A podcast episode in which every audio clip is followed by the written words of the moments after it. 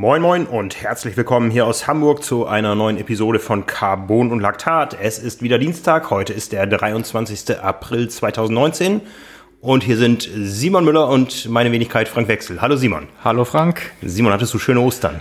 Ich hatte schöne Ostern, ja. Sportliche Ostern. Auch das ja, bei dem Wetter hätte es ja kaum besser sein können. Tatsächlich hat es mich dazu bewogen, zweimal draußen zu fahren. Ja, Wahnsinn. Über die Ostertage und nur einmal Rolle und das soll schon was heißen. Auf der Rolle, du fährst Swift? Äh, nee, in dem Fall jetzt nicht. Ach so, ähm, weil mich hätte mal interessiert, wie viele Leute denn jetzt überhaupt auf Swift noch unterwegs sind. Ja, das kann ich dir gerade nicht sagen. Aber ist eine gute Frage. ja, wo warst du unterwegs? Ähm, ja, in, in Lübeck, meiner Heimat, zum Training und gestern am äh, Ostermontag war ich beim ersten Hamburger Osterlauf. Ähm, das war eine ganz nette Veranstaltung. Ähm, Im Park wird da gelaufen, okay. Hamburger Stadtpark. Äh, Start war bei uns auf der Jahrenkampfbahn. Das ist so, ja, ich würde mal sagen, die größte Leichtathletikbahn, die wir hier in Hamburg haben. Ja. Wo viele Veranstaltungen. Auf jeden Fall, ja. Ja, genau, ja. wo viele Veranstaltungen auch sind. Unter dem Planetarium. Ja, genau. Mhm. Und da ging es auch dran vorbei. Ähm, zwei Runden für mich, fünf Kilometer, vier Runden für die Leute, die zehn gelaufen sind. Ja, war ganz nett. Hab das als Trainingseinheit gemacht. Äh, erst fünf gelaufen, danach noch Intervalle gelaufen, am Nachmittag Rad gefahren. oh, je, je. Das mache ich ja häufiger mal so. Das sind dann so meine härtesten Lauftage. Ähm, ja, war schön. Was, was stand da bei fünf Kilometern für eine Zeit am Ende? Äh, 15,46. Aua.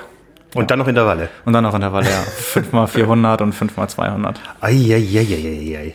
Was tut mehr weh, die 5 oder die Intervalle? Ah, die Intervalle. Oder der letzte Kilometer von den fünf. Okay. Den bin ich noch ganz knapp unter drei gelaufen.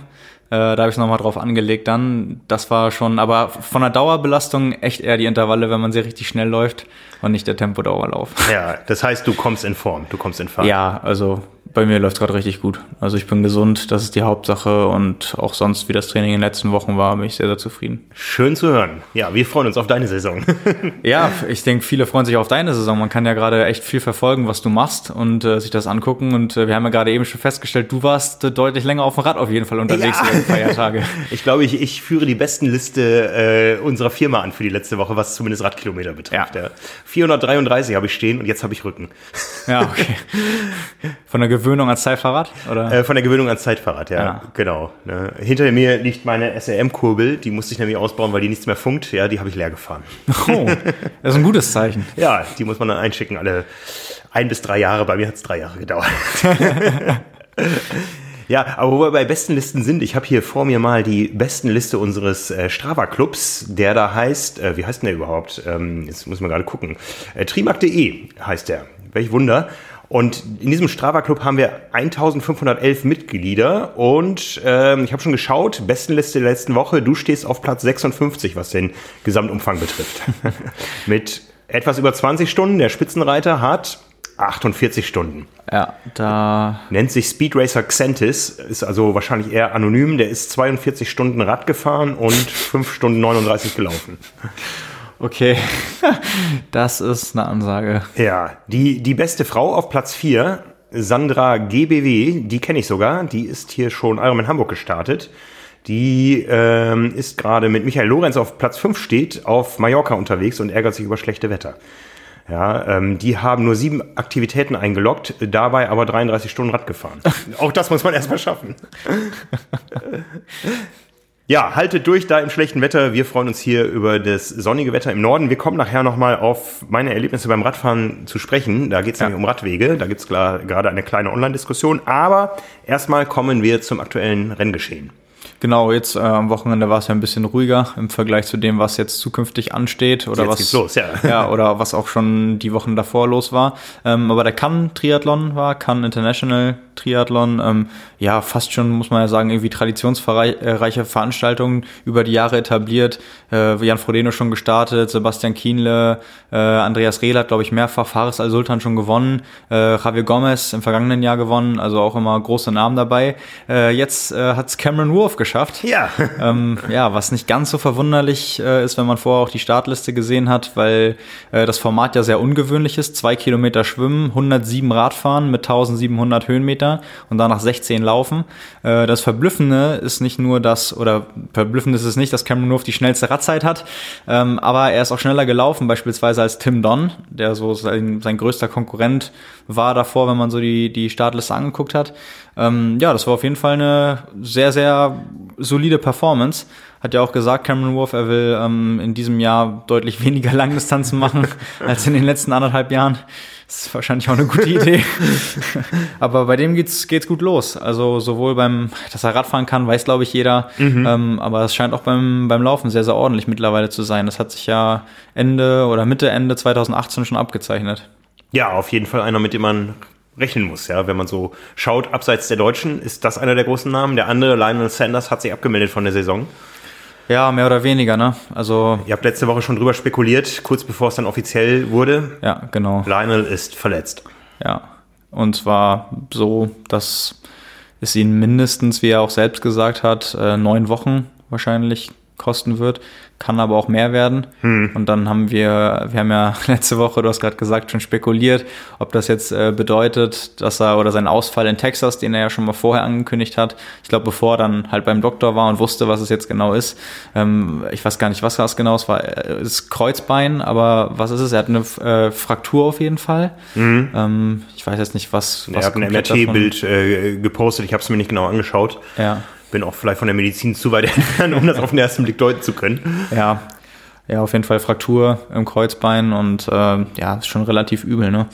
Also unter Umständen, Frankfurt wird es dann auch auf gar keinen Fall. Ähm, meine Spekulation letzte Woche war ja auch, ob er sonst Boulder macht, weil er da ja häufiger mal unterwegs ist, so als Weg des geringsten Widerstandes, einfach um die Quali zu lösen und dann auf Hawaii zu performen. Jetzt kann er ja, glaube ich, glücklich sein, wenn er dieses Jahr überhaupt noch ja, die Quali zu schaffen und auf Hawaii zu starten wäre schon der absolute Idealfall. Und selbst dann muss man ja schauen, Quali schaffen ist das eine, auf Hawaii dann fit und konkurrenzfähig am Start zu stehen, ist das andere. Und ich glaube auch vom Charakter her, Lionel ist dann niemand, der an Start geht, wenn er weiß, das wird sogar schwer, eine einstellige Platzierung zu erreichen. Ich glaube, das gibt er sich dann auch nicht. Ja, ja. Ähm, von daher wird das spannend zu verfolgen. Er hat es ja auch mit Ehrgeiz genommen, natürlich, äh, gesagt, er wird auf jeden Fall ähm, dann am Schwimmen arbeiten. Dafür hat er jetzt deutlich mehr Zeit. Ähm, einige Leute haben dann auch schon kommentiert, okay, erste Gruppe im nächsten Jahr beim Schwimmen. Es kann auch alles ein Positives haben. Ähm, ja, aber ich glaube, das wird spannend zu sehen, wie er jetzt damit umgeht weil das ist auch natürlich mental eine große Herausforderung, ja. die er vorher in der Form noch nie zu bewältigen hatte in seiner Karriere. Äh, man hat ja immer gesagt, verletzungsfrei bleiben ist auch bei ihm das Wichtigste, gerade wie, wie, er, wie er läuft. Da haben wir, da wird ja immer wieder diskutiert, äh, wie man das mit den Umfängen und Intensitäten verletzungsfrei schaffen kann. Er hat halt so viele Jahre hinbekommen und etliche Rennen gewonnen. Ich glaube mittlerweile über 20 Ironman 73 Rennen äh, und hatte nie längerfristige Probleme und auch über mehrere Jahre keine kurzfristigen Probleme. Der war ja immer fit, hat das ganze Jahr über Rennen gemacht, Rennen gewonnen. Und jetzt äh, ist, glaube ich, mal spannend zu sehen, wie er damit umgeht. Ja, Schade auf jeden Fall. Ja, wir hatten ja immer noch auf Frankfurt gehofft. Ne? Ja. Frankfurt ist jetzt in, ich habe noch elf Wochen minus ein, minus zwei Tage bis Rot, also müssen es zehn Wochen minus äh, zwei Tage bis Frankfurt sein. Ja. Ja. Ist auch gar nicht mehr so viel Zeit. Nee, nee. Also so langsam äh, ja, geht's ans Eingemachte. Sollte es ans Eingemachte gehen, wenn man performen will. Ne? Ja, ja. Also, ja. Aber Lionel kocht nicht nur innerlich, sondern auch äußerlich, habe ich ja, gesehen. Ja, genau. Der hat ja jetzt in den vergangenen Wochen immer mal wieder ähm, Screenshots von entweder seinem Essen und eine Verlinkung oder äh, von irgendwelchen Posts von Gwen Jorgensen gemacht. Er hat äh, die Rezepte, die Gwen Jorgensen veröffentlicht hat, teilweise nachgekocht und sich dann öffentlich über Social Media bedankt, weil es gut geschmeckt hat. Also fand ich ganz witzig zu sehen. Ähm, Gwen Jorgensen, die auf dem YouTube-Kanal auch manchmal so Rezepte preisgibt oder halt irgendwie bei Instagram. Und äh, ja, Lionel scheint da ganz begeistert zu sein, hat da eifrig irgendwie nachgekocht und dann äh, ja sehr abwechslungsreich. Ähm, man merkt vielleicht jetzt auch so ein bisschen äh, bei den letzten beiden Malen, vielleicht hat er jetzt ein bisschen mehr Zeit, sich mit was anderem zu beschäftigen. Ähm, aber ja, das ist ganz cool zu sehen, dass es so öffentlich dann auch äh, gelobt wird und angenommen wird. Ja, und, schön. Äh, ist ganz witzig eigentlich zu sehen, ja. Ja, ja. Wir waren jetzt ein bisschen abgekommen vom Thema Cannes. Äh, sorry, ich habe dich da fehlgeleitet. Äh, wir haben noch, äh, noch nicht äh, in die Tiefe geschaut. Die ja. Ergebnisse auch, äh, die Frauen waren am Start. Genau, Camilla Petersen hat gewonnen. Ähm, ja, auch äh, das Frauenfeld hätte sicherlich besser sein können von der, vom, von der Leistungsdichte. Ähm, Alexandra Tondeur beispielsweise noch da gewesen, stark gelaufen. Ich glaube, äh, zwölfte Gesamtlaufzeit. Ähm, schneller gelaufen auch als Tim Don Ui. um ein paar Sekunden. Also ähm, ja, auch natürlich jemand, der bei den Frauen, bei den Langdistanzen jetzt im Sommer, ich weiß nicht, sie hat noch nicht bekannt gegeben, wo sie startet, welchen Ironman sie macht. Ähm, ja, aber auch jemand ist, äh, mit der mal zu, zu rechnen ist. Ähm, muss man mal schauen. Aber ich denke mal, Camilla Pedersen, ich weiß gar nicht, ob sie Ambition hat, dieses Jahr auf Hawaii zu starten. Ähm, Bin ich auch überfragt. Ja, wird sich, wird sich auch noch zeigen, denke ich. Ähm, soweit auch noch nichts bekannt gegeben. Ähm, ja, aber das ist auf jeden Fall erstmal ein Fingerzeig in die richtige Richtung. Ich meine, wir haben gerade zwar gesagt, zehn Wochen sind noch nicht, also ist schon relativ bald, aber am Ende des Tages haben wir gerade mal April, die Triathlon-Saison geht los oder die Vorbereitungen sind zwar in den letzten Zügen, aber die Saison an sich äh, ist gerade erst am Anfang. Mhm, Aber mhm. ja, sind immer so die Rennen jetzt im Frühjahr, wo sich rauskristallisiert, wer eventuell ein gutes Jahr erwischen könnte und wer zu einem frühen Zeitpunkt auch schon echt gut in Form ist. Also ähm, ja, spannend zu verfolgen jetzt. Ja, auf jeden Fall. Wie machen die das in Cannes? Das ist ja jetzt kein Ironman oder Challenge-Rennen. Warum kommen da so viele Top-Athleten hin? Das ist, hat irgendwie einen gewissen Ruf, das Rennen, ja? Ja, es ist natürlich auch die Frage, ob da Startprämien gezahlt werden. Ähm, das weiß ich nicht, aber ich, ich glaube, ähm, dass einfach die Location für viele attraktiv ist. Und wenn da gesagt wird, irgendwie, ja, starte doch bei uns und dann wirst du vielleicht mit Übernachtung und so eingeladen. Und wenn du eh schon nicht so häufig da bist, das guckt man sich ja auch mal gern an. Ich meine, das ist ja auch, glaube ich, das Schöne an unserem Sport, dass man vieles miteinander verbinden kann. Also man fährt an oder fährt oder fliegt an Orte, ähm, die man sich vielleicht eh mal anschauen würde, aber kann es gleichzeitig auch noch mit einem Event verbinden. Und äh, das hat dann auch eine besondere Atmosphäre. Ja. Ähm, ich denke, das spielt bei vielen von denen auch sicherlich rein, sich das mal anzugucken. Und wenn man dann gleich da ein Rennen machen kann, ähm, ist es ja auch so viele Gelegenheiten, da ein Triathlon zu machen, hat man ja auch nicht. Deswegen, ja. Ja, aber es geht weiter mit der Triathlon-Saison. Ähm Gehen wir jetzt von kurz nach lang oder von lang nach kurz? Das darfst du dir aussuchen. Da, dann fangen wir auf der Kurzdistanz an. Du hast ein Interview geführt mit dem Vorjahressieger des äh, WTS-Rennen auf dem Bermudas. Genau. Ähm, und nicht nur mit dem, also mit Kaspar Stornes, der 2018 sehr, sehr überraschend gewonnen hat. Das war ja so das norwegische Rennen, das äh, erste Mal, dass viele Leute, die auch sonst vielleicht gar nicht so tief in der Kurzdistanzszene drin stecken, da dann irgendwie mitbekommen haben, oh, da passiert ja was. Das war, das war glaube ich, das erste Mal, dass eine Nation genau. das Podium komplett belegt hat. Und dann waren es die Norweger, mit denen niemand gerechnet ja, hat. Ja, genau, so, so war's Und äh, ja, sehr, sehr faszinierendes Rennen. Ähm, Kaspar Stornes, der da ja mehr oder weniger ungeplant auf dem Rad sein Glück versucht hat, alleine weggekommen ist, dann die Stiefel durchgezogen hat und am Ende nicht mehr eingeholt wurde. Mhm. Ähm, und ja, jetzt äh, jährt sich quasi dieses Rennen, wo man seit, beziehungsweise man muss auch sagen, 2018 war es das erste Mal, dass das Rennen in Bermuda stattgefunden hat. Das erste Mal ein WTS-Rennen dort, jetzt das zweite und ähm, ja, also Interview können wir ja vielleicht auch nochmal verlinken. Ähm, eine Sache, die äh, Kaspar Stornes auch gesagt hat, ist so einfach, also das Problem sieht er nicht unbedingt in der Form, die nicht da ist oder er, er sieht sich auch in der Position, ähm, sogar stärker zu sein als 2018. Nur so wie das Rennen im letzten Jahr gelaufen ist, will natürlich keiner zulassen, dass sowas nochmal passiert, weil sie dann aus Erfahrung jetzt wissen, okay, wenn da jemand wegkommt, dann ist der Sieg schon mal vergeben. Von daher wird es dann sehr ähm, spannend zu sehen, wie da der Rennverlauf ist, weil das auch mal eine Strecke ist, zehn Radrunden. Äh, ich glaube nämlich, es ist auch wieder der gleiche Kurs, zehn Radrunden mit einem steilen Anstieg. Das war halt so der Knackpunkt äh, da auf der Radstrecke, weshalb das Rennen letztendlich auch beim Radfahren dann entschieden wurde. Ähm, genau, mit äh, Christian Blumfeld, äh, Gustav Iden und dem norwegischen Trainer Ariel Tveiten äh, habe ich auch noch gesprochen, als ich in der Sierra Nevada war. Das kommt auch noch diese Woche als äh, Vorschau für Bermuda. Und ähm, ja, an der Stelle können wir auch nochmal ankündigen, wir haben auch ein Video zusammengeschnitten von der Vorbereitung der Norweger auf dieses Rennen. Das kommt auch noch dann vor dem Wochenende. Äh, ja, Impressionen, was die in der Höhe alles gemacht haben. Und ähm, genau, so viel dazu. Ich glaube, dass, äh, oder ich persönlich glaube, als einer, der jetzt in der Vorbereitung auch teilweise dabei war, ähm, die Ambitionen sind nicht ganz so groß wie im vergangenen Jahr. Christian Blumfeld hatte im Vorfeld ein paar Probleme, ähm, hatte anderthalb Wochen, in denen er gar nicht gelaufen ist und äh, hat auch selbst jetzt gesagt, äh, dass Bermuda wahrscheinlich noch nicht das Rennen ist, wo er zu alter Stärke zurückfinden kann. Äh, sein Ziel ist die Gesamtwertung, ist das Testevent im August und äh, auch das Grand Final. Und ähm, ja, er sagt auch im Hinblick auf die Gesamtwertung kann er sich jetzt, nachdem das erste Rennen in Abu Dhabi auch nicht so gut lief mit einem 32. Platz, nochmal erlauben, dass er die Fitness jetzt noch nicht hat. Mhm, ähm, mhm. umso mehr hofft er dann aber darauf und ist auch äh, zuversichtlich, dass dann die nächsten Rennen, jetzt wo er sich einmal erholt hat, war so ein bisschen, hatte Probleme mit dem Virus, hat sich im äh, Hitzecamp in Thailand was eingefangen, war dann ein bisschen Übertraining, hatte ja, echt ein paar Probleme. Ähm, ja, ist jetzt aber wieder zurück und hofft dann, dass es dann in erster Linie nach Bermuda, ich glaube, das nächste Rennen danach ist Yokohama, dass es ab da dann mit alter Form wieder richtig losgehen kann. Weißt du schon, ob wir die in Hamburg sehen werden? Ja. Ja. Ja. Sehr schön. Auch alle in voller Besetzung. Ähm, aber wo wir gerade dabei sind, äh, derjenige von den drei, der nämlich richtig fit ist, ist äh, Gustav Iden, den ich auch schon, ähm, bei dem ich auch schon gesagt habe beim WTS-Auftakt in die Abu Dhabi. Ein Luxusproblem, die Norweger. Ja, ja, ähm, aber das ist, ja, muss man mal, muss man mal schauen. Ich meine, mit, äh, in Abu Dhabi haben sie alle underperformed. Also das war wirklich äh, 32. Platz für Christian Blumfeld. Kaspar Storn ist auf dem Rad gestürzt, war dann weg vom Fenster. Und äh, Gustav Iden hat dann auch äh, zu mir nochmal gesagt, als ich ihm gefragt habe und meinte so, ja, ich, ich, hätte dich aufs Podium gesetzt, so als wir hier getippt haben. Ähm, und äh, dann, ja, was war los? Und er hatte einfach ein, ein schlechtes Rennen.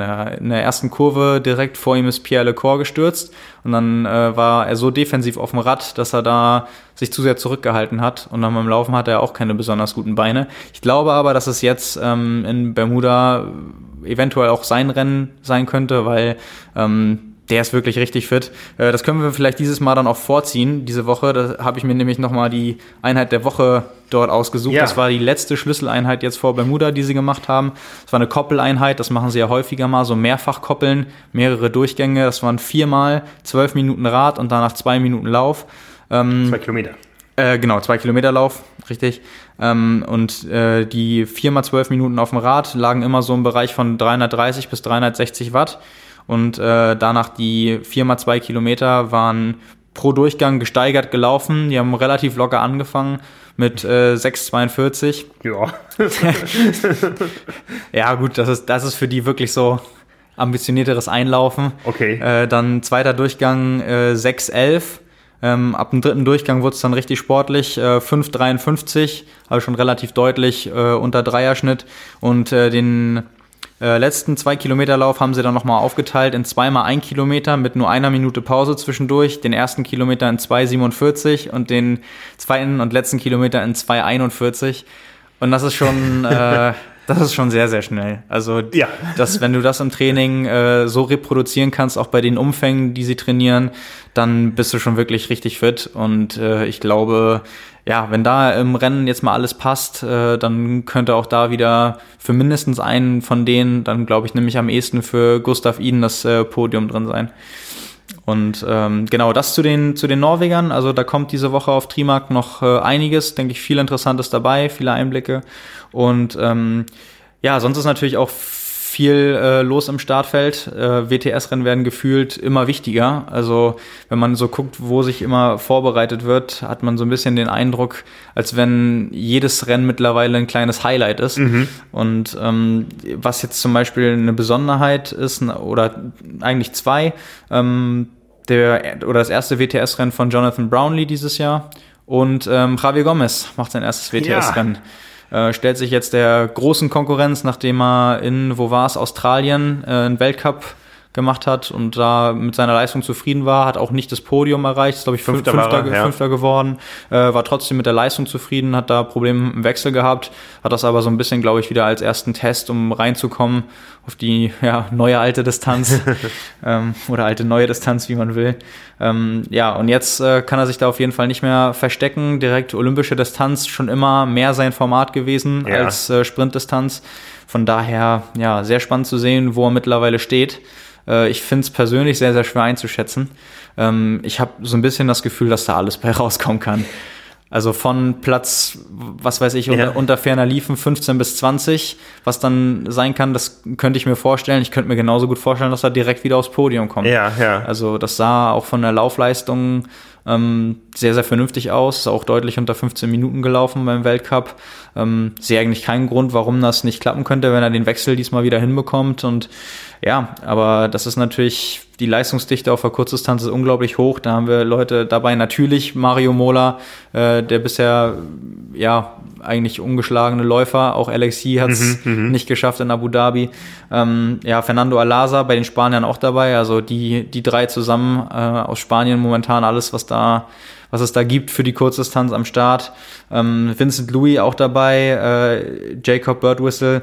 Ähm, eigentlich fehlt, ja, kann man sagen, nur, wenn man ihn noch mit reinnehmen will, Alistair Brownlee und der ist nicht da, weil er ein anderes Rennen macht.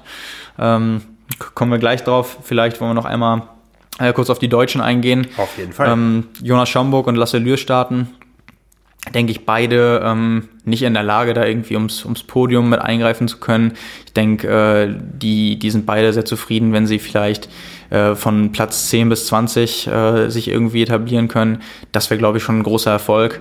Und ähm, ja, ich will es auch nicht ausschließen, ich würde es den, den beiden zutrauen. Ähm, ja, und muss man mal abwarten, wie da der Rennverlauf ist, weil bei so einer selektiven Radstrecke kann es dann auch immer mal sein, dass äh, so ein Rennszenario halt nicht entsteht, wie es sonst häufig der Fall ist. Äh, Radgruppen kommen an und möglichst schnell laufen, sondern dass da irgendwer die Flucht nach vorn sucht oder sich Radgruppen bilden, ähm, kann man, glaube ich, gespannt sein. Also der Kurs gibt es auf jeden Fall her, dass da mal andere Szenarien zustande kommen. Ja, hochspannend, wer es enger verfolgen will. Das Ganze wird ja wieder live übertragen im Internet auf der genau. äh, Website der ähm, International Triathlon Union. Ja. Triathlonlive.tv. .tv, genau. Ja. Und ähm, ich bin jetzt gerade etwas überfragt mit den Startzeiten, aber die tragen wir in die Show Notes ein. Genau, tragen wir ein. Wird ja auch noch äh, die nächsten Tage einen Vorbericht geben. Ausführlich dann nochmal mit einem äh, Überblick. Und genau. Natürlich auch noch zu den äh, Frauen. Da haben wir leider, müssen wir ja sagen, aus deutscher Sicht keine deutsche Starterin. Ähm, Laura Lindemann macht, glaube ich, am gleichen Wochenende oder ist es das Wochenende drauf? Ich glaube, es ist am gleichen Wochenende ein Europacup-Rennen. Äh, also entscheidet sich bewusst dazu, eigentlich in der C-Liga zu spielen, anstatt in der Champions League. Mhm. Ähm, ja, was das für Gründe hat, ähm, vielleicht vorbereitungstechnisch Dinge ausprobieren für nächstgrößere Rennen, die anstehen. Ähm, weiß ich nicht so genau. Ähm, werden sie sich sicherlich was dabei gedacht haben. Ja. Ähm, ob sie Jedes Rennen ist ja auch Reisestress, das hattet ihr letzte Woche auch schon besprochen. Entweder macht man das richtig und äh, ist lange unterwegs oder man kommt spontan hin, räumt ab und fliegt wieder weg. Ja, ja, genau. Aber Stress ist es auf beiden Wegen. Ja. Ja, genau. Und die Saison ist noch lang. Das wird, wird da sicherlich auch mit reinspielen. Mhm. Also ja, das äh, muss ja der Athlet auch selbst wissen, wie viel er sich zumuten will. Also es wird sicherlich da, nicht daran liegen, dass sie nicht konkurrenzfähig ist oder so, ähm, sondern da wird sie sicherlich ihre Gründe haben. Nichtsdestotrotz natürlich auch ein top besetztes Rennen. Katie Safiris äh, sicherlich auch wieder mit Top-Favoritin. Landsfrau äh, Taylor Spivey mit dabei. Äh, Jessica Learmonth, ähm, Cassandra Beaugrand, Rachel Klammer, Ashley Gentle, ähm, Ai Ueda, also alles Athleten, die auf jeden Fall das Podium machen können, er sogar an, je nach Rennverlauf an einem guten Tag auch alle um Sieg mitkämpfen äh, können. Mhm. Ähm, Non-Stanford beispielsweise auch, Vicky Holland, die darf man, darf man ja immer nicht vergessen. Ähm, das, äh, ja, mittlerweile, äh, nachdem äh, Flora Duffy abgesagt hat, ist es ja auch äh, da denkbar, dass das Rennszenario ein anderes sein wird, weil sonst hätte man vielleicht damit rechnen können, wenn sie wieder fit ist, dass sie ihre Radstärke da ausspielt und dann in der Heimat vor heimischer Kulisse ja. versucht dann auch wegzufahren und eine richtig große Show zu machen.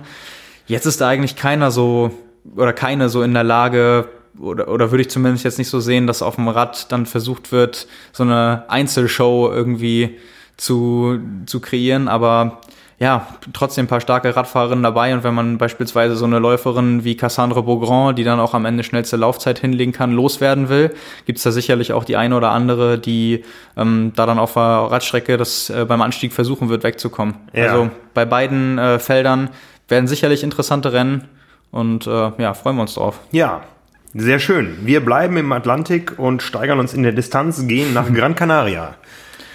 Ja, das ist äh, dieses Jahr eigentlich so ein bisschen unspektakulärer. Ähm, da hat ja beispielsweise Patrick Lange 2018 seinen Saisoneinstieg gegeben. Ähm, ja, das ist äh, dieses Jahr überschaubar. Jemand, der da schon mal gestartet ist, ähm, Alistair Brownlee, eben gerade schon erwähnt, Da ist er aber dieses Jahr nicht am Start. Äh, zeitgleich ist nämlich noch der Ironman 73 Marbella. Ja, kurz zu Gran Canaria, das ist ein Challenge-Rennen Genau, über ja. die Mitteldistanz. Ja. Ja. Und Marbella ist quasi das Erbe von Mallorca, wo früher immer sich im Mai die Top-Athleten gesammelt haben. Mallorca macht nur noch Age Group und die Elite startet in Marbella. Und Ja, ganz genau. das Rennen ist gut besetzt. Oh, Genau, ich hätte mir nämlich, äh, ich glaube, das konkurriert auch so ein bisschen äh, Challenge Gran Canaria, weil das war für viele Profis auch eigentlich attraktiv. Äh, Daniela Rief ist da auch schon gestartet, Lucy Charles. Ähm, aber jetzt, wo es zeitgleich dieses Jahr am Wochenende mit Marbella ist, hat man ganz klar jetzt gesehen, dass der Trend dahin geht, dass viele, die so ein frühes Rennen zu dem Zeitpunkt machen wollen, sich eher für Marbella entschieden haben. Ähm, ja, also wirklich starkes Feld. Äh, Gerade bei den Männern, Alistair Brownlee, ähm, eben schon angesprochen, äh, ist in Marbella am Start, nachdem er in Dubai ja nicht gestartet ist, obwohl er groß angekündigt war. Wir Ja. haben damals drüber gesprochen, äh, sich auch selbst irgendwie nie dazu geäußert hat, sich erstmal hat eintragen lassen. Alle davon ausgegangen, er gibt da seinen Saisoneinstieg, sogar noch seine Konkurrenten, also die auch wirklich Athleten, die dann dachten, sie treten gegen ihn an, bis zwei Tage vorm Rennen. Ja. Ähm, jetzt hat er es aber eigentlich bestätigt. Ähm, ja, startet und äh, damit ist es auch gleichbedeutend. Man hat es auch schon gesehen, als er in Deutschland in Büttgen getestet hat auf der Bahn. Dort war er mit dem Aerorad, also scheint ganz so zu sein, als wenn er sich doch wieder eher dieses Jahr auf die Mitteldistanz konzentriert und ähm, geht sicherlich davon aus, dass er in Marbella dann die äh, Quali für Nizza lösen kann. Und ähm, ja, würde ich dann auch eher vermuten, jetzt wo man eins und eins zusammenzählen kann, langsam, dass er sich auf 73 WM fokussiert in diesem Jahr. Also ja, könnte auch sehr, sehr spannend werden. Äh, jemand, der da noch mitmischen kann, sicherlich ist Vorjahressieger Chris Leiferman ähm, aus äh, den USA. Aus deutscher Sicht, ähm, ja, mehrfach gut besetzt. Äh, Andi Dreit steht auf der Startliste. Äh, starker Radfahrer. Ich glaube, der Kurs hat knapp 1500 Höhenmeter in der Ausschreibung jedenfalls. Ich kenne den Kurs so nicht, aber wenn man rein die Zahl sieht, ist es natürlich ein ganz schönes Brett. Äh, kommt so einem starken äh, Radfahrer wie Andreas Dreiz natürlich sehr, sehr entgegen. Ähm, er ist aber nicht der einzige Andreas, der da auf der Startliste steht. Andreas Rehlert ist auch gemeldet. Trommelwirbel. Ja, echt. Also das ist ja, ähm, ja, jetzt so, so langsam, wo man ja sagen muss, man weiß immer nicht, wie viele Jahre er das noch macht und machen kann, auch gerade gesundheitlich. Äh, immer schon äh, quasi ein Highlight, wenn wenn er jetzt noch ein Rennen macht und vor allem, wenn er fit an den Start gehen kann. Und es sieht ganz so aus. Also wir haben ja nach Bahrain, als er abgeliefert hat, auch drüber gesprochen. Das war wirklich stark. Das hätten viele sicherlich nicht so erwartet. Und wenn er da gesund durchkommt, gibt es auch keinen Grund, warum man nicht äh, die Hawaii-Quali schaffen sollte oder auf dem Podium landet bei Ja. einem 73-Rennen. Und ähm, er ist jetzt, was so Social-Media-Aktivitäten angeht, nicht äh, so aktiv wie viele andere Athleten. Es ist immer sehr, sehr schwer, das mitzuverfolgen und da reinzugucken. Aber er scheint fit zu sein, er scheint zu starten. Und ja, wenn er startet, ich meine, äh, da wird er sich sicherlich auch nicht vornehmen, irgendwie Sechster, Siebter zu werden, Ja. sondern hat, hat er bestimmt auch das äh, Podium im Blick. Oder er will testen für Lanzarote. Wissen wir da schon mehr? Nur, dass er, dass er starten will, wird. Weiterhin, ja. Bis, Mhm. Bisher stand jetzt jedenfalls. Soll dann seine Quali sein für Hawaii. Ja. Ähm, ja, aber das sieht eigentlich bisher, was man mitbekommen hat, ganz gut aus. Ähm, ja, gibt aber noch weitere deutsche Athleten. Äh, Florian Angert, der auf der Mitteldistanz auch, wie er gezeigt hat, in der Lage ist, viele Athleten zu schlagen, unter anderem äh, Ironman 73 Rügen 2018 gewonnen gegen Patrick Lange, ähm, bei The Championship äh, auf dem Rad das Rennen angeführt, ähm, als erster auf die Laufstrecke gegangen, bis Kilometer 10 auch geführt vor Sebastian Kienle, Lionel Sanders, also äh, jemand, der auch mittlerweile in der Lage ist, auf der Mitteldistanz bei ganz großen Rennen äh, gegen die ganz große Konkurrenz zu bestehen. Ähm, auch sicherlich spannend, äh, wie er jetzt in die Saison einsteigen wird. Johann Ackermann, äh, auch mit dabei, starker Schwimmer und Radfahrer, ähm, der auch in Lanzarote starten möchte und äh, dafür jetzt testet. Mm. Und aus deutscher Sicht auch noch äh, Markus Rolli mit dabei, der sicherlich auch eine, eine Rolle ums Podium spielen könnte. Äh, zuletzt ja erst den 73 gewonnen hat äh, auf den Philippinen. Und äh, ja, von daher aus deutscher Sicht äh, stark besetzt, generell stark besetzt. Äh, Ivan Rania, äh, Routinier seit etlichen Jahren dabei. Ähm, auch jemand, den man sicherlich nicht vergessen darf hierbei. Ja, starkes Feld, auch noch viele andere am Start, sehr großes Profifeld. Ich glaube tatsächlich äh, insgesamt nur bei den Männern sind 49 Athleten ähm, gemeldet um den Dreh, das ist wirklich, äh, ja, also und von der Leistungsdichte auch, nicht nur von der Anzahl, ähm, wird sicherlich spannend, wie das ausgeht. Ja. Sehr, sehr schön. Ja, Bei den äh, Frauen ist die Sache ein bisschen eindeutiger. Da dürfte die absolute Top-Favoritin auf jeden Fall Laura Philipp sein.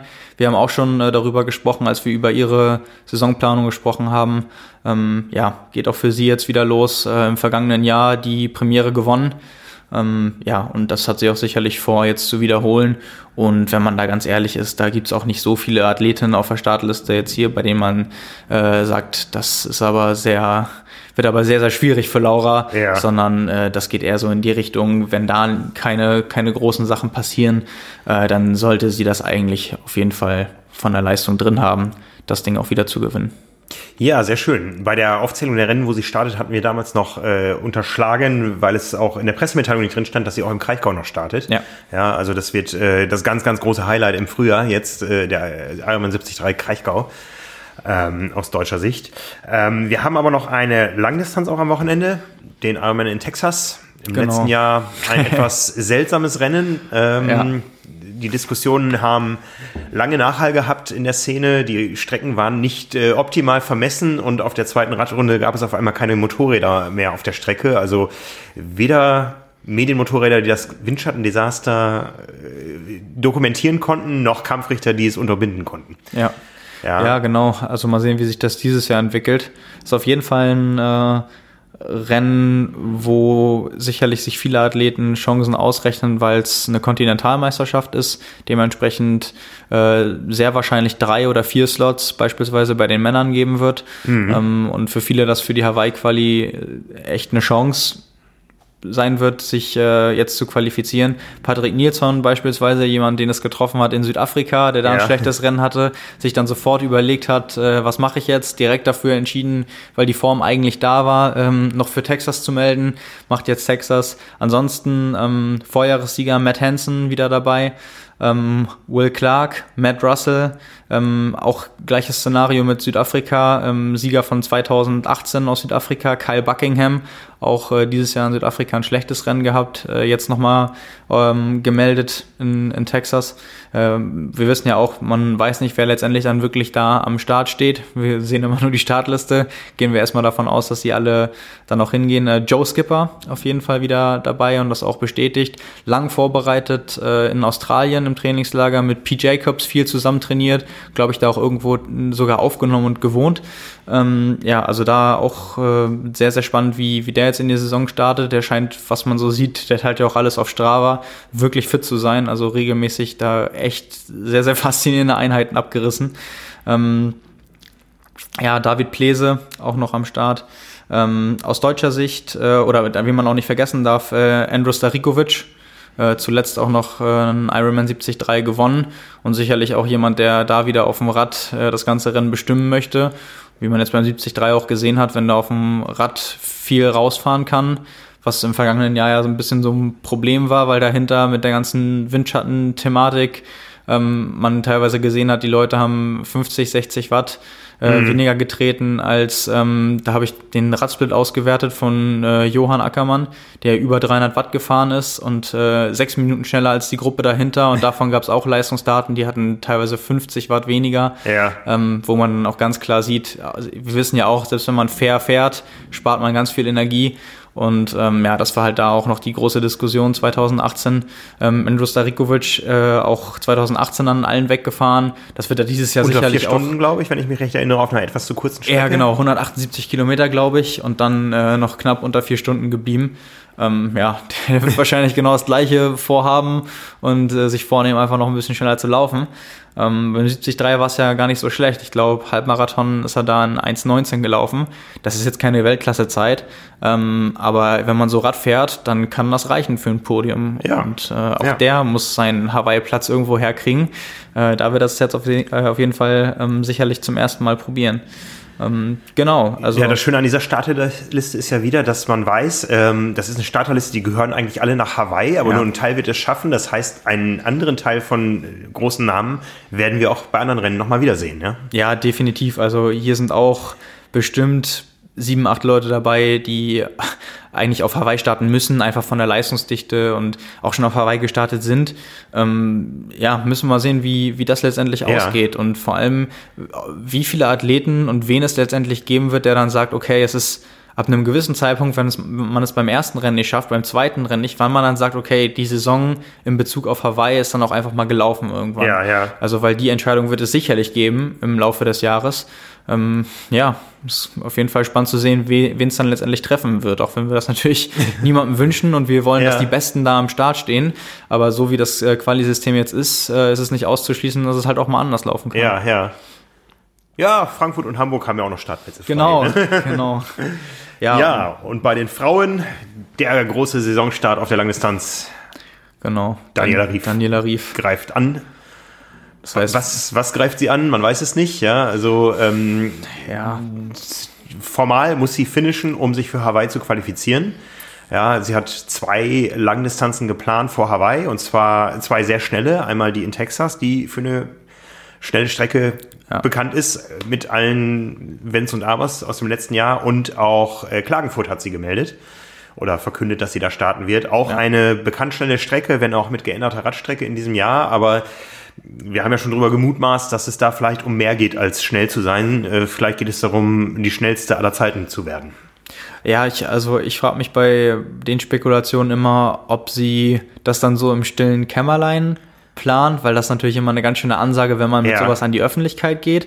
Also wissen wir ja selbst auch noch von äh, von Frodo, als er das gemacht hat und dann auch meinte im Nachhinein, ähm, was für ein Druck da von ihm abgefallen ist, weil man sich natürlich ne, also derartig viel Druck aufbaut, ja. wenn man damit an die Öffentlichkeit geht und sagt, hier, ich will das schaffen und äh, das auch wirklich ausspricht und es kann ja so viel da dann auch echt in die Hose gehen. Ja. Ähm, aber das, also deswegen glaube ich nicht, dass sie das so offensiv äußern wird. Was sie sich letztendlich wirklich vorgenommen hat, ist dann schwierig schwierig zu mutmaßen, weil ich mir auch irgendwie vorstelle an ihrer Position, man braucht ja immer etwas, was einen irgendwie motiviert und antreibt. Und ich kann mir schwer vorstellen bei ihr, dass es nur noch erste Plätze sind, weil die, ähm, da weiß sie mittlerweile, dass sie jedes Rennen gewinnen kann, dass sie jeden und äh, ja jeden vielleicht nicht, aber jede Athletin auf jeden Fall schlagen kann. Äh, ihr, ihre, ihr Ziel, den Männern immer näher zu kommen, ist natürlich auch ähm, äh, ja darf man nicht aus den Augen verlieren vielleicht, aber ähm, ich glaube, in erster Linie geht es jetzt vielleicht darum, bei der ersten Langdistanz wieder reinzukommen. Ich meine, ist jetzt auch ein paar Monate her. Äh, und dann gleich beim Einstieg zu sagen, ich will Weltbestzeit einstellen, das glaube ich jetzt auch nicht. Ähm, aber ja, vielleicht äh, schwingt das so ein bisschen im Hinterkopf ja, mit. Ich meine, diese beiden Aussagen von ihr stehen im Raum, auch in Interviews mit uns schon. Einmal, ich möchte die Männer ärgern, ja, ich ja. möchte immer weniger Männer vor mir in der Ziel, in der Finisherliste sehen. Und das andere ist, dass ihr auch die Weltbestzeit von Chrissy Wellington im Kopf äh, rumschwebt, aufgestellt am 10. Juli 2011 in Rot mit 8 Stunden 18 und 13 Sekunden. Ähm, Daniela Riefs Bestzeit ist äh, auch keine vier Minuten langsamer. Ja, auch in Rot aufgestellt äh, vor drei Jahren. Ja, also sie war schon dicht dran und ja, man weiß ja nie, wie so eine Karriere verläuft. Ja, ähm, vielleicht muss man die Situation und die Chance am Schopf äh, fassen, wenn man fit und gesund ist, weil man nicht weiß, wie lange man diesen Zustand fit und gesund halten kann, ja, in dieser absoluten Weltspitze. Ja, aber ich finde halt im Triathlon ist es auch so schwierig, ähm, das abzuschätzen, weil die Bedingungen spielen damit rein, die Startfelder, ob man mhm. Unterstützung hat, ob man auf dem Rad irgendwie nicht allein fahren muss, macht ja auch zum Beispiel viel aus. Und das zu planen im Vorfeld bei einer Langdistanz, bei halt einem, einem Wettkampf, der über acht Stunden dauert, ähm, es ist einfach immer ein Stück weit unvorhersehbar. Deswegen glaube ich, dass das auch eine Aussage ist, mit der viele vorsichtig sind. Und selbst ja. wenn Daniela Rief denkt, ich habe die Fitness eigentlich, da gehört halt im Endeffekt am Renntag auch noch ein bisschen mehr zu. Also deswegen glaube ich nicht, dass wir dieses Jahr von ihr hören werden, das ist das Rennen, bei, den, bei der ich die Weltbestzeit angreife, sondern sie wird im Zweifelsfall das machen, was sie immer macht, nämlich alles geben. Und äh, wenn sie zwischendurch sieht, die Chance ist vielleicht da, dann äh, wird sie sicherlich versuchen, die zu ergreifen, ja. dass sie sich konkret darauf vorbereitet. Ja, das müssten wir sie jetzt am besten fragen. Ja. Kurzen Überblick über die, die schnellsten Zeiten bei den Frauen. Äh, von den zehn schnellsten Zeiten hat Chrissy Wellington tatsächlich fünf erreicht mhm. und zwei äh, hat Daniela Rief erreicht. Ähm, die viertschnellste Zeit aller Zeiten tatsächlich auf Hawaii, ja, mit den perfekten Wetterbedingungen des letzten Jahres.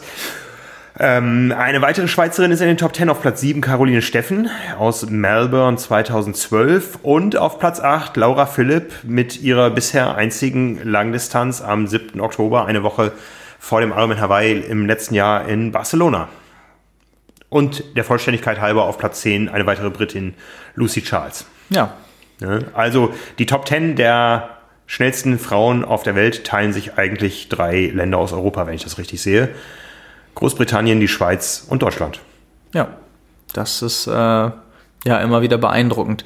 Ähm, natürlich auch ein bisschen schade, was so die Streckenführung angeht, äh, dass es jetzt in, in Rot auch wieder anders ist. Also genau auf der Strecke das nochmal zu überprüfen. Ja. Ähm, auch wenn wir natürlich wissen, bei Bedingungen ist es sowieso mal was anderes. Aber das wird es halt in der Form auch nicht mehr geben, die Gelegenheit.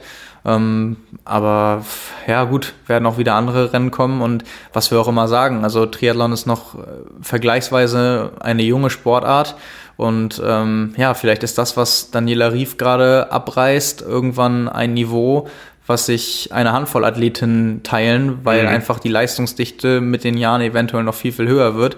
Und ja, je mehr Leute es gibt, die sich in dem Zeitfenster dann bewegen, ähm, desto wahrscheinlicher ist es auch, dass dann nochmal jemand kommt oder dass sich gegenseitig so angetrieben wird, dass man äh, die Zeiten auch nochmal knacken kann. Ja. Also ähm, ich glaube nicht, dass die Entwicklung da schon zu Ende ist. Ähm, ich frage mich eher, wie lange es äh, noch dauert, dass es andere Athletinnen gibt, die es auf einem derartig professionellen Level betreiben wollen, können, werden, äh, dass man das äh, noch häufiger sehen kann. Ja, ja. Und es ist wie immer nicht planbar. Genau. Um mit Yvonne van Flerken zu äh, sprechen, wir betreiben eine Draußensportart. Also, genau. ne? Und Ja. da müssen die Bedingungen einfach äh, rekordverdächtig sein. Ja, Ja, genau. Es gehören immer mehrere Sachen dazu. Ne? Und bei einer Draußensportart kann das auch mal sein, dass das Schwimmen ausfällt. Wie hier in Hamburg oder in Südafrika ist es verkürzt worden in diesem Jahr. Ein deutscher Topstar hat einen neuen Neo-Sponsor. War das jetzt eine gute Überleitung? Nee, geht so. Also, Wir können noch eine Verbindung herstellen. Jan Frodeno ist in Südafrika groß geworden. ja, okay. Südafrika, Neo-Sponsor. Nee, genau. Yvonne van Flerken ist in den Niederlanden groß geworden. Also Jan Frodeno hat einen neuen niederländischen Neopren-Sponsor, den man bisher gar nicht kannte. Genau. De Boer Wetsuits. Ja, also viele Leute in der Szene kennen vielleicht Alex de Boer. Ja, der große Holländer. Ähm, war schon für verschiedene Neo-Firmen aktiv, äh, für Ironman, für Blue 70 und jetzt hat er seine eigene Marke am Start. Mit sehr hochpreisigen Neos, also wir sind inzwischen bei 1000 Euro angekommen. Ja, aber bei, äh, ich glaube, sogar 1499 Dollar, die das äh, Spitzenmodell jetzt kostet, was unter anderem jetzt auch Jan Frodeno trägt. Und ähm, genau, haben sie jetzt, glaube ich, vor zwei oder drei Tagen offiziell bekannt gegeben. Ja. Ähm, arbeiten unter anderem auch noch mit äh, Ben Canu zusammen. Auch Top-Schwimmer. Matt Russell haben sie auch noch dabei. Ähm, mal gucken, wer Daniela jetzt noch... Rief? Fragezeichen? Ich glaube nicht. Also, oder Mir war da mal irgendwas. ja, ich, ich, ähm, das, ich wollte auch gerade sagen, also mal sehen, wen sie noch ausstatten, Ja. wer noch dazu kommt. Die scheinen jetzt gerade erst so die, ähm, das Zeitfenster zu erreichen, wo sie es langsam bekannt geben, wo sie vielleicht auch noch neue Kooperationen und Sponsorings eingehen. Ähm, ja, vielleicht kommt da die nächsten Tage, Wochen nochmal was. Ja, also der absolute Topstar sicher Jan Frodeno. Ja. Ich habe mich nur gefragt, also wir haben das Bild gesehen, ja, das ist auch in der Anzeige jetzt in der aktuellen äh, Triathlon Special drin, äh, wie er in dem Neo aussieht. Man fragt sich nur, wird das auch im Wettkampf mal so sein? Weil wenn wir seine Saison durchgehen, er startet in Buschütten, das Ganze findet im Freibad statt, da trägt man in der Regel keinen Neo, Ja. es sei denn, die Heizung ist kaputt. Dann geht's weiter im Kraichgau, ähm, da gab es im letzten Jahr Neo-Schwimmen ja, ähm, auf der Mitteldistanz. Dann geht's weiter mit Frankfurt. Auch da haben wir Jahre gehabt, wo es Neo-Verbot bei den Profis gab, auch bei den Age-Gruppern schon, ja, im deutschen Hochsommer. Ja. Wenn es sich weiter so anlässt wie hier gerade in der Nach-Osterwoche, dann ähm, ja, warten wir es ab. Ne? Ja. Was kommt dann noch? Vielleicht der Ironman 73 Nizza. Ich glaube, da hat er ja noch nicht klar Farbe bekannt, ob er das machen will oder nicht. Nee, genau. Äh, das klang jetzt ganz so, als wenn er selbst noch nicht weiß, als wenn Ja. er das vom Saisonverlauf abhängig macht. Und vielleicht ist es auch so ein bisschen so dieses Risiko, was er vermeiden möchte aus 2018 Ja. nach einer äh, super starken Leistung bei der 73 WM äh, irgendwie negative Auswirkungen für Hawaii zu haben, weil ich Ja. denke, das ist ganz klar, wenn er sich was aussuchen könnte, dann nimmt er den Hawaii-Sieg und wenn er der Meinung ist, äh, dass da die 73 WM in irgendeiner Form kontraproduktiv ist, dann Ja. lässt er sie raus. Ja. Aber die Frage ist, wird an der Côte d'Azur im September mit Neo geschwommen? Was wäre dir lieber? Du bist qualifiziert. Ich weiß es ehrlich gesagt nicht. Also eher, also eher Neo. Ja. Also schon. Aber bei mir dürfen es ja auch noch ein paar Grad Ja. wärmer sein.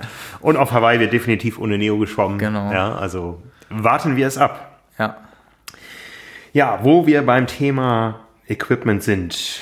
Ähm, du bist hier unser Schuhexperte und du hast äh, eine Vorahnung, was am Wochenende in London passieren wird. Ja, eventuell. Man hat jetzt so ein paar Bilder gesehen seit heute, glaube ich, und schon seit gestern. Ähm, Nike-Athleten, unter anderem äh, Mo Farah, Doppel-Doppel-Olympiasieger, der jetzt auf der Straße beim Marathon unterwegs ist. Und, äh, ist das sein erster Marathon? Oder? Nee, sein dritter. Ah ja, okay. Ähm, und nee, gar nicht wahr, sein zweiter. Letztes Jahr auch in äh, London gelaufen. Mhm. Und ähm, Kipchoge, äh, der jetzt mittlerweile, glaube ich, bis auf einen Start alle Marathons gewonnen hat, bei denen er gestartet ist, amtierender ähm, Olympiasieger im Marathon, äh, dann das äh, Breaking Two Projekt, wo er zwei Stunden äh, und 25 Sekunden gelaufen ist. Also der äh, Mann ist sicherlich vielen, fast allen ein Begriff. Ja. Äh, die beiden, ähm, so eigentlich was den Laufsport angeht, die beiden Nike-Vorzeigeathleten äh, haben Trainingsbilder von sich gepostet. Muss man jetzt dazu sagen, am Wochenende des London Marathon, beide starten, ähm, Trainingsbilder gepostet, ähm, wo sie so Smileys dann über die Schuhe gelegt haben und dann so gesagt haben, ja, es kommt jetzt was in naher Zukunft und man darf gespannt sein. Kipchogos Wortlauf laut war noch äh, nur eine Information, die schnellsten jemals. Aha. Also es scheint sich dann um den Wettkampfschuh der Profis zu halten, äh, zu, äh, zu handeln, dementsprechend ein Performance-Schuh, ähm, der jetzt am Wochenende auch zum Einsatz kommt. Also macht Sinn, das wird wahrscheinlich im Rahmen des Marathons bekannt gegeben, weil ohnehin wird es wahrscheinlich sonst jeder im Fernsehen am Wochenende sehen, wenn sie den tragen. Ähm, ja, ist halt jetzt die Frage, was kommt? Ähm, wahrscheinlich dann die Weiterentwicklung des äh, Vaporfly 4%. Eventuell wird es dann Vaporfly 5% oder 6% oder 7%. Ähm, ja, aber wenn ich mich jetzt festlegen müsste, glaube ich einfach, dass es das Nachfolgemodell ähm, vom Vaporfly 4% ist, den es jetzt seit gut zwei Jahren gibt, wo wir ja auch viel mit getestet haben, ja auch im Labor waren, Laufökonomie getestet haben und gesehen haben, es ist nicht nur Marketing, es bringt tatsächlich was. Natürlich in Abhängigkeit von Geschwindigkeit, Laufstil, ähm, alles, was da noch mit reinspielt. Aber ähm, es klingt ganz so, als wenn jetzt nicht nur eine neue Farbe auf den Markt kommen würde, sondern der Schuh als solcher nochmal weiterentwickelt wurde. Mhm. Das wäre jetzt meine Vermutung.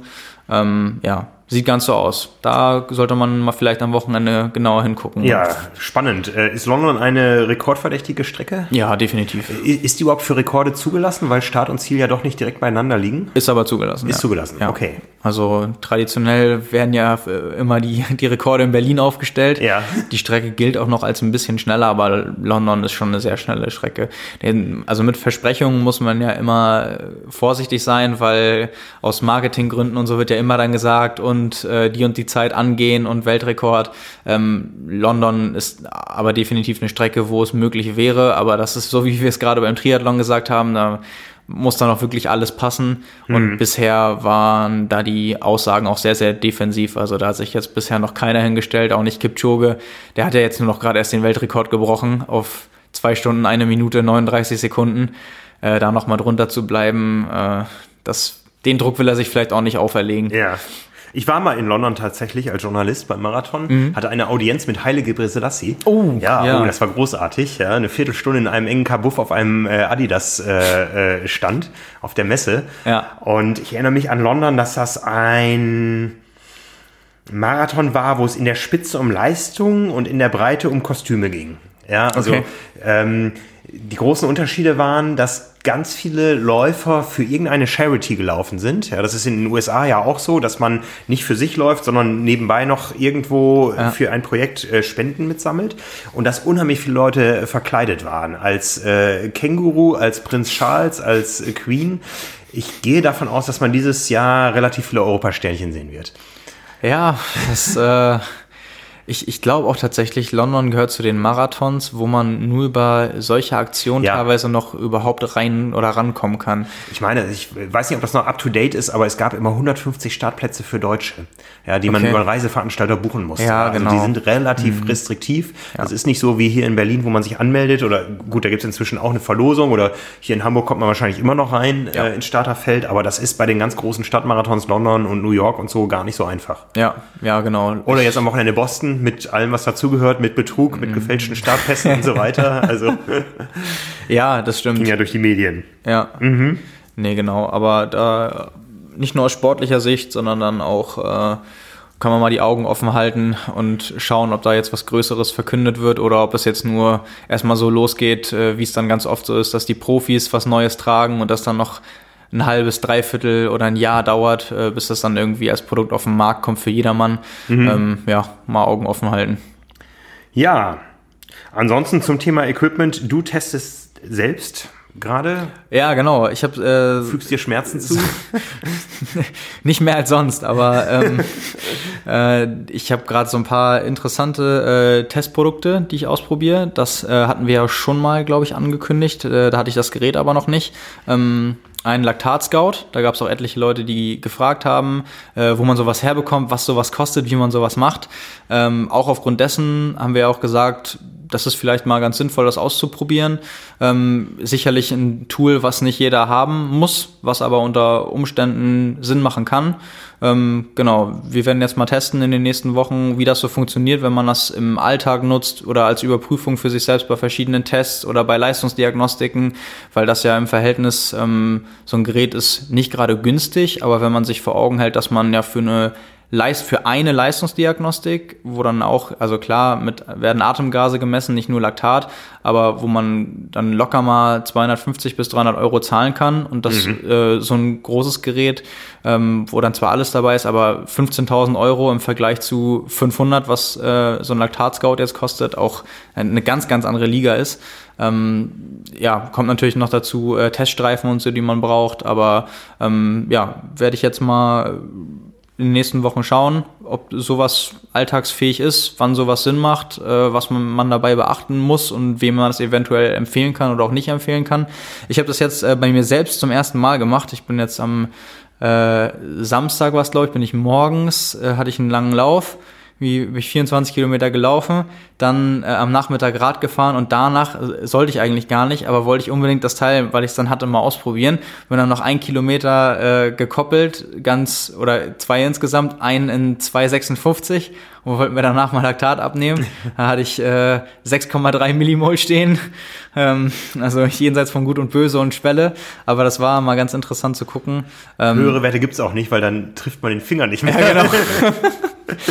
ja, ich habe jetzt auch schon festgestellt, äh, da, da, muss man echt ein paar Sachen beachten, dass die Teststreifen immer gekühlt sind. Wenn es zu warm ist und die zu lange schon äh, irgendwo man sie bei sich hat, dann sind die, die Werte nicht plausibel oder dass ähm, die, äh, wenn man das Blut aus dem Ohrläppchen entnimmt, das äh, tendenziell wahrscheinlicher ist, dass man genaue Werte rausbekommt, als äh, wenn man es über den Finger macht und äh, all so eine Sachen, ja, werde ich mir mal anschauen.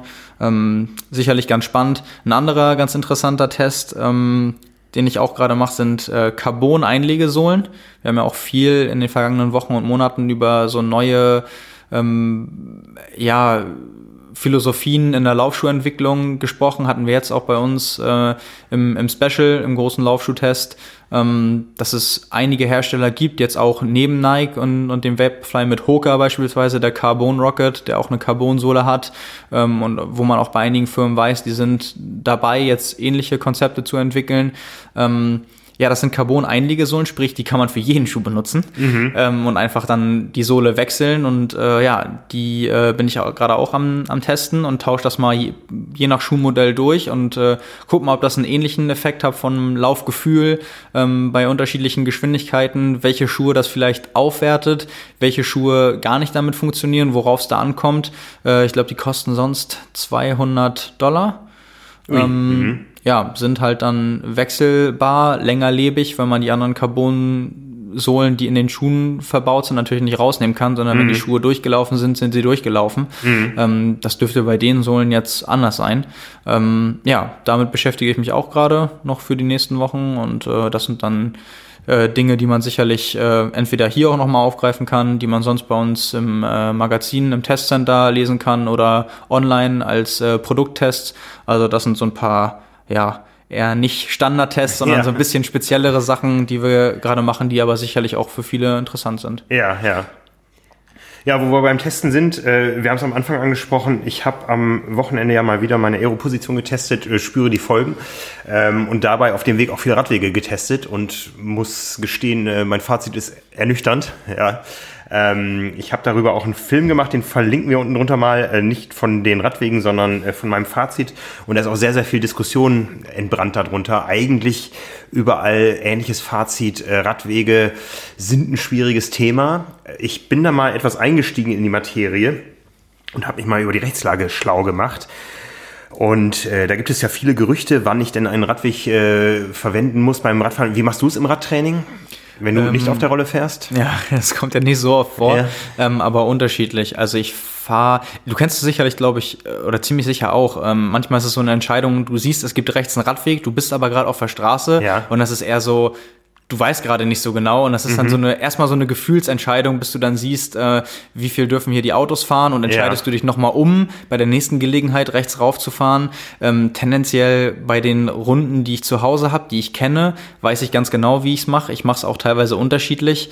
Ähm, nutze unter anderem Radwege. Ich hatte jetzt ähm, gestern war es, erst den Fall, ähm, wenn man halt mal so ganz, ganz locker fährt und auch irgendwie gemeinsam, mindestens zu zweit oder auch mit einer Gruppe, äh, wenn man sich da auch echt mal unterhalten will und es nicht auf jedes Watt ankommt und man auch nicht das Intervall sauber bis zur letzten Sekunde durchdrücken und zu Ende fahren muss, dann halt auch mal Nummer sicher auf dem Radweg 2 kmh weniger und dann äh, auch nebeneinander und in aller Ruhe auch mal reden ja. können und nicht dann hintereinander und immer, ach, kommt gleich jemand und hupt. Ähm, also unterschiedlich. Kommt auch ein bisschen dann auf den Trainingsinhalt an. Ähm, aber ich bin ja auch jemand, das ist ja unter anderem auch der Grund dafür, dass ich mit einem guten Gewissen gerne Rolle fahre, äh, lieber Nummer sicher. Ja. Also ja. Und wenn ich weiß, da dürfen Autos 70 oder 100 fahren und äh, die Toleranz und Akzeptanz ist in Deutschland nicht so groß wie in anderen Ländern, dann gibt mir das doch ein besseres Gefühl, wenn ich weiß, okay, äh, hier auf dem Radweg ist es gerade unwahrscheinlicher, dass mir was passiert. Mhm, mh. Ja, ich sehe es genauso. Also ich bin äh, kenne auch meine Heimstrecken, ja. Ich weiß genau, wo Radwege gut sind, ja. äh, wo Radwege einfach unbenutzbar sind, weil Baumwurzeln durchwachsen. Ja, ich weiß genau. genau, ab einer gewissen äh, Temperatur und Sonnenscheinintensität ist an einem Radweg immer die Gärtnerei zu nah an der Straße. Das heißt, die machen ihre, äh, ihre Sprenger an und der Radweg ist nass. Ah, okay. ähm, über ein paar Meter, das tue ich mir dann auch nicht an. Ja. Ähm, ja. Wenn ich im Regen fahre, fahre ich im Regen, aber wenn ich im Trocken fahre, fahre ich im Trockenen. Ähm, es ist, es ist immer eine Einzelfallentscheidung, aber die Rechtslage gibt uns eigentlich Dinge vor und das hören wir alles nicht gerne. Ich habe nämlich recherchiert, äh, da wo ein blaues rundes Schild steht, und zwar ist das das Zeichen 237 in der Straßenverkehrsordnung, da ist der Radweg zu benutzen. Pflicht. Punkt. Ja, da spielt das Gewicht des Rades keine Rolle. Ja, da gibt's immer so Gerüchte, ab einem gewissen Gewicht muss man mhm. nicht auf dem Radweg. Mhm. Das spielt alles äh, keine Rolle. Der Radweg ist zu benutzen, pflichtmäßig, es sei denn, er ist tatsächlich unbenutzbar. Und da geht's dann natürlich los. Ja, ja? also ja, da ja. gibt's sicher ähm, viel Interpretationsspielraum. Äh, und er ist auch nur in der Richtung zu benutzen, wie er ausgeschildert ist. Ja, das heißt, ähm, er ist auf keinen Fall in beiden Richtungen zu benutzen, wenn er nicht aus beiden Seiten, aus beiden Richtungen auch so ausgeschildert ist. Ja. Und dann gibt's noch diese Spezialfälle, ähm, den getrennten Rad- und Gehweg. Ja, ähm, den gibt's entweder senkrecht getrennt, also links Fußgänger, rechts Radfahrer. Ähm, auch da gibt's klare Fortschritt, Vorschriften. Äh, da ist dann meistens auch eine Mittellinie dazwischen. Die darf man auch nicht überqueren, auch nicht zum Überholen. Ähm, man darf nicht auf den Fußgängeranteil dieses gemeinsamen Radwegs fahren. Ähm, und äh, bei den gemeinsamen Rad- und Gehwegen, wo quasi Radfahrer und Fußgänger untereinander stehen mit der, mhm. mit der waagerechten Linie, äh, da muss auch der Radweg benutzt werden von Radfahrern und die Fußgänger müssen zwar Platz machen, äh, doch der Radfahrer muss auch Rücksicht nehmen und muss im Zweifel auch warten, bis die Fußgänger an der Seite sind oder so. Ja, also ähm, diese ganzen Gerüchte, die wir als Radsportler so gerne glauben, man muss die Radwege nicht benutzen und so, die sind überholt. Ja? Also mhm. wo ein Radweg als solcher ausgeschildert ist, da ist er tatsächlich Pflicht. Ähm, wie gesagt, mit diesem Rest äh, der, des Interpretationsspielraums ist das Ganze überhaupt verkehrssicher oder nicht. Ja? Und da ähm, gibt es sicher sehr, sehr viel Diskussionsbedarf. Ja. Ähm, ich habe auch noch mal ein bisschen äh, recherchiert, was das Ganze denn kostet, wenn man sich nicht an diese Regeln hält. Ja? Und äh, da ist es eigentlich gleich, ob ich einen Radweg, der da ist, nicht benutze oder einen Radweg, der da ist, in falscher Richtung benutze. Das kostet immer 20 Euro, mhm. äh, wenn ich erwischt werde. Äh, wenn ich dabei andere behindere, 25 Euro. Wenn ich andere nicht nur behindere, sondern gefährde, dann bin ich sogar bei 30 Euro. Und wenn sogar ein Unfall stattfindet, 35 Euro. Mhm. Ja, das sind noch relativ humane Kosten, sage ich mal. Wenn man das vergleicht mit anderen äh, Verkehrsdelikten wie Geschwindigkeitsüberschreitung oder so, da ist man schnell auch mal mit mehr dabei. Ähm, was wir auch nicht gerne hören werden, guck schon ganz traurig, nebeneinander fahren, ähm, kostet auch 20 Euro. Mhm. Ja. Ähm, wenn man dabei andere behindert, also solange kein anderes Auto in der Nähe Ja, ist, ja, behindert ja, man niemanden, dann kostet es nichts. Aber wenn man andere behindert, kostet es 20 Euro und das steigert sich auch hoch, äh, wenn ich andere dabei gefährde oder einen Unfall baue.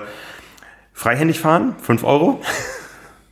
Das ist aber interessant. Wie äh, gibt es da einen Minimumzeitraum, den man. Das weiß ich nicht. Weil das ist ja eigentlich eine.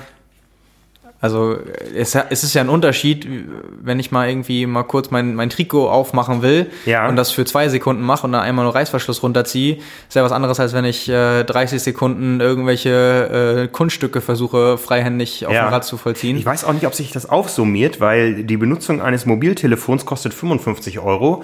Äh, wenn ich das nur freihändig benutzen kann, bin ich dann bei 60 Euro oder zählt nur das größere Delikt, ja? Also, ja, das ist äh, ein guter Punkt. ja, also das, das ist noch wichtig hier. Ähm, Telefonieren ohne Freisprecheinrichtung kostet 55 Euro. Ich weiß nicht, ob es beim Auto das gleiche ist. Ähm, beim Radfahren ist es jedenfalls so.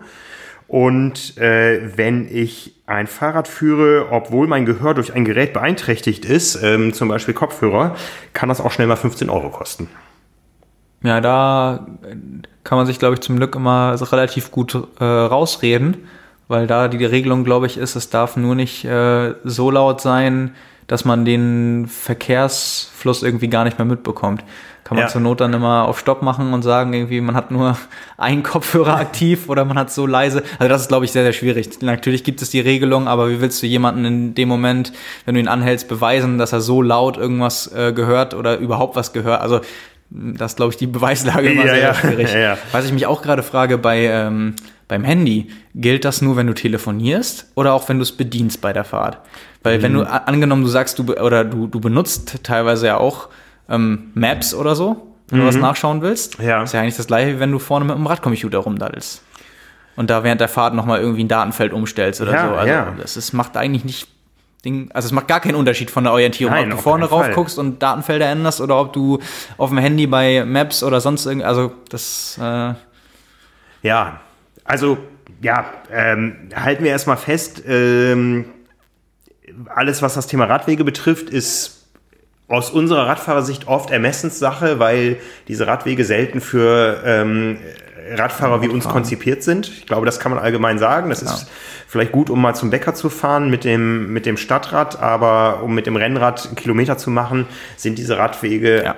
einfach oft nicht ähm, optimal und auch oft unsicher. Ich finde Radwege immer dann unsicher, wenn man mit vielen Einmündungen zu tun hat, weil äh, der einmündende Verkehr oft erst mit längs laufendem Verkehr an der Straße rechnet und nicht schon am Radweg. Ja, also das ist immer Ja. ein kleines Sicherheitsrisiko. Es ist auch, da, dazu kommt ja auch immer noch gerade, was du dann gesagt hast, es gibt mehrere Fußgänger in oft beide Richtungen, die du Ja. von hinten überholen musst. Wir wissen Ja. auch alle, nur die wenigsten haben eine Klingel am Rennrad Ja. oder am Zeitfahrrad. Das ist dann äh, das nächste, wenn du versuchst zu rufen und jemand hört Musik, der hört sich nicht, der dreht sich um, der erschrickt sich, da kann was passieren. Du hast teilweise auf dem Radweg äh, Radfahrer, die auf der falschen Seite fahren, die dir entgegenkommen, äh, mehrere Radfahrer, die du auf einem viel geringeren Raum überholen musst, weil der Radweg einfach dann begrenzt ist. Ähm, das, also ja, eigentlich muss man sagen, für Rennradfahrer oder für sportliches Radfahren gibt es da eher mehr Risiken, den Radweg zu benutzen, als wenn man Ja. auf der Straße fährt und es eigentlich nur die Autos gibt. Ja, also wir wollen hier niemanden äh, dazu animieren, Gesetze zu brechen. Nee, nee, auf gar keinen Ja, Fall. äh, uns geht's einfach darum, ähm, unseren Sport sicher ausführen zu können. Und da kommen wir noch zu ein paar anderen Punkten, da hört's dann nämlich auf mit der Sicherheit.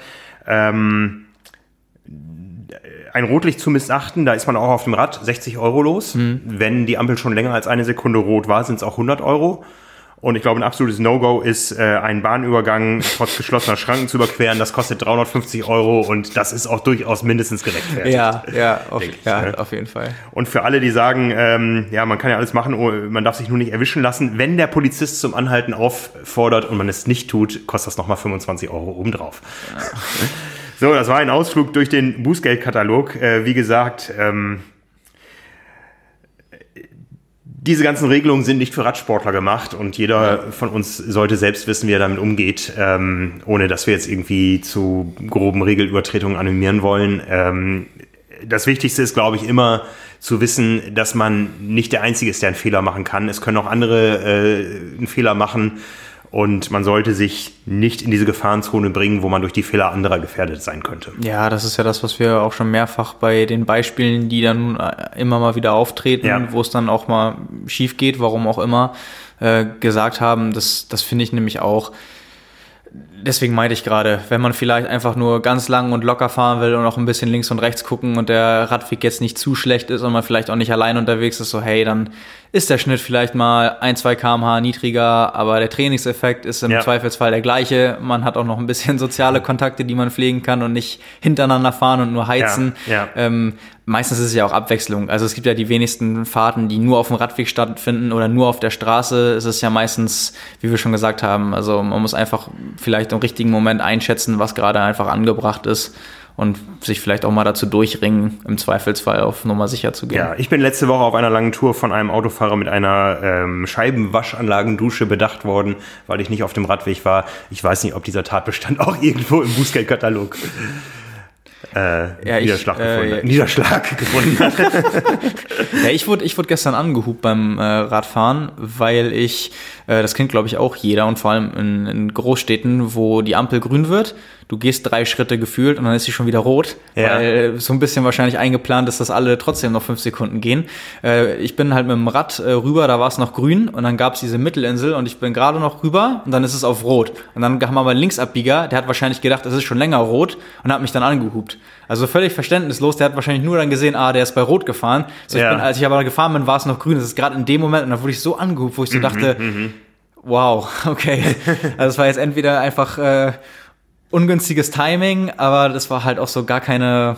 Also ja, der, der dachte in dem Fall wahrscheinlich einfach, ich bin ein Idiot, der bei Rot rübergefahren ist. Ja. Und ich dachte einfach nur, wie kann man so verständnislos sein, wenn er das genau gesehen hat, dass ich bei Grün losgefahren bin und dass es dann rot wurde, dann wäre es ziemlich idiotisch gewesen, dann so penetrant gleich zu hupen. Ja. Aber ja, das ist dann im Endeffekt das, was wir sagen, ist so gegenseitige Rücksichtnahme und ja, wenn beide Seiten ein bisschen Verständnis aufbringen, dann passiert auch nichts und das ist die Hauptsache. Ja, ja. Ähm, also da ist noch ein langer Weg äh, vor uns, bis wir so weit sind wie in skandinavischen Ländern beispielsweise oder teilweise in Spanien. Äh, ich bin heute Morgen mit dem Rad zur Arbeit gekommen ähm, und fahre teilweise dann parallel zur Elbchaussee und an der Elbe und habe nur neben mir die äh, Schlau Stauschlange gesehen von großen Autos mit konsequent nur einem einzigen Fahrer drin und habe gedacht, Mann, man müsste so viel tun, aber ja, ja, wie ich schon in meinem Film gesagt habe, wir, wir können dazu beitragen, dass die Leute vielleicht motiviert sind, mit dem Rad zur Arbeit zu fahren oder kleine Strecken mit dem Rad zurückzulegen, äh, dass die Leute es überleben. Dafür ist die Politik zuständig und das liegt außerhalb unseres Einflussbereichs. Ja, das ist wohl wahr. Ja, so, dann, äh, damit haben wir dann auch eine Frage beantwortet. Die Frage der Woche, die war tatsächlich, wann sollte man als Rennradfahrer den Radweg benutzen? Ähm, das haben wir jetzt ausführlich äh, geschildert, aber wir haben auch noch einen Kommentar der Woche, der bezieht sich, glaube ich, auf Lionel Sanders ja. und der schließt dieses Thema auch wunderbar ab. genau, da hat jemand unter der ähm, Facebook-Meldung von uns, bei der wir dann bekannt gegeben haben, dass Lionel Sanders verkündet hat, dass er aus seinen Texas-Start äh, aus jetzt bekannten Gründen absagen muss, äh, hat dann kommentiert, äh, auf der Rolle wird man zwar ein stärkerer, aber halt kein besserer Radfahrer. Angelehnt daran, dass Lionel Sanders ja im Endeffekt quasi mit dem Rad umgefallen ist und das, äh, wie er denkt, der Ursprung seiner Verletzung ist, weil dann äh, die Knochen schon geschwächt wurde oder er dann einfach zu dem Zeitpunkt, wo er davon noch ein bisschen pausieren hätte müssen, äh, die Knochen noch mal extra belastet hat, weil er gleich noch äh, gekoppelt ist, er glaube ich, und dann intensiv auch noch gelaufen und äh, ja, er meinte wahrscheinlich so ein bisschen war das das äh, Anfang vom Ende. Ähm, ja, das stimmt natürlich. Also Bike Handling lernt man dadurch nicht. Das weiß ich auch von mir selbst. Äh, für Fitness ist das schön und gut, für Sicherheit mhm. auch. Äh, ja, wenn man im Wettkampf draußen fahren muss, gehören da halt auch noch so Sachen wie Technik und Abfahrt und so dazu. Ja, und es gibt auch, glaube ich, kein besseres Gefühl, als nach einem langen Rollenwinter das erste Mal auf dem Zeitfahrrad draußen zu fahren und den Wind zu spüren und zu merken, hey, da geht was. Oder? Ja, ja, das stimmt schon. Ja, das, ja, das ist wahr. Ja, in diesem Sinne sind wir am Ende der heutigen Episode. Wenn es euch gefallen hat, wie immer, liked uns, teilt uns, teilt es euren Freunden mit. Ähm, ja, wir sind nächste Woche wieder am Start. Genau. In alter Frische. Ja. Mit noch mehr Kilometern in den Beinen. Simon, ich danke dir. Ja, ich danke dir. Hat Spaß gemacht, wie immer. Und ja, genau. Euch danke draußen, fürs Zuhören. Vielen Dank fürs Zuhören und bis demnächst. Bis zum nächsten Mal. Ciao. Ciao.